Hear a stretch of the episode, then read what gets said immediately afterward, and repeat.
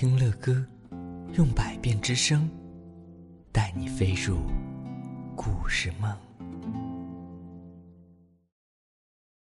那小鹅是歇定了，不管怎么赶，它就是不动呀。各位宝贝们，乐哥觉得这篇故事真的写的非常的美，而且它描述性的文字也非常值得我们上了小学的宝贝们借鉴哦。你们写作文的时候，会不会也用到像故事当中的这样的一些描述的文字呢？如果你觉得还没有听够，你还可以倒回去再把故事听一听，看看作者是怎样描述的呢？宝贝们，今天乐哥要继续为你们讲述关于稻草人的故事。星星结队归去了，一切夜景都隐没的时候。那小鹅才飞走了。稻草人仔细看那片稻叶，果然，叶尖卷起来，上面留着好些小鹅的籽。哎呀，怎么样，各位亲爱的宝贝们？小鹅要在这里产卵了，对不对？而且他们会吃掉稻穗儿的，而且会把里边的稻谷作为这些它们产下的卵的孵化的一些粮食。这使稻草人感到无限的惊恐啊！心想：祸事真的来了，越怕越躲不过。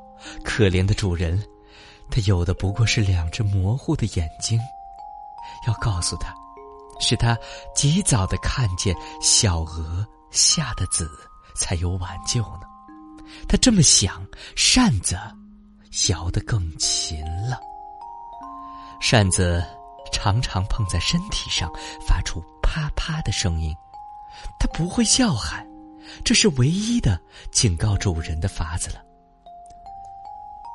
老妇人到田里来了，她弯着腰，看着田里的水正合适，不必再从河里车水进来。又看看他亲手种的稻子，全是壮实。摸摸。稻穗儿沉甸甸的，再看看那稻草人，帽子依旧戴得很正，扇子依旧拿在手里摇动着，发出啪啪的声音，并且依旧站得很好，直挺挺的，位置没有动，样子也跟以前一模一样。他看一切事情都很好，就走上田岸，预备回家去搓草绳了。稻草人看见主人要走，急得不得了，连忙摇动扇子，想靠着这急迫的声音把主人留住。这声音仿佛在说：“我的主人，你不要去呀！你不要以为田里的一切都很好，天大的祸事已经在田里留下根苗了，一旦发作起来，就要不可收拾啊！那时候，你就要流干眼泪。”揉碎了心啊！趁现在，趁早扑灭还来得及。这儿，就在这一棵上，你看，这棵稻子的叶尖呐。他靠着扇子的声音反复的警告。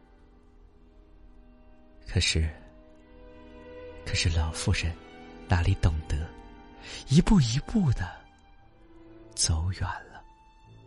他急得要命，还使劲儿的摇动着扇子，直到主人的背影都望不见了，他才知道警告是无效的了。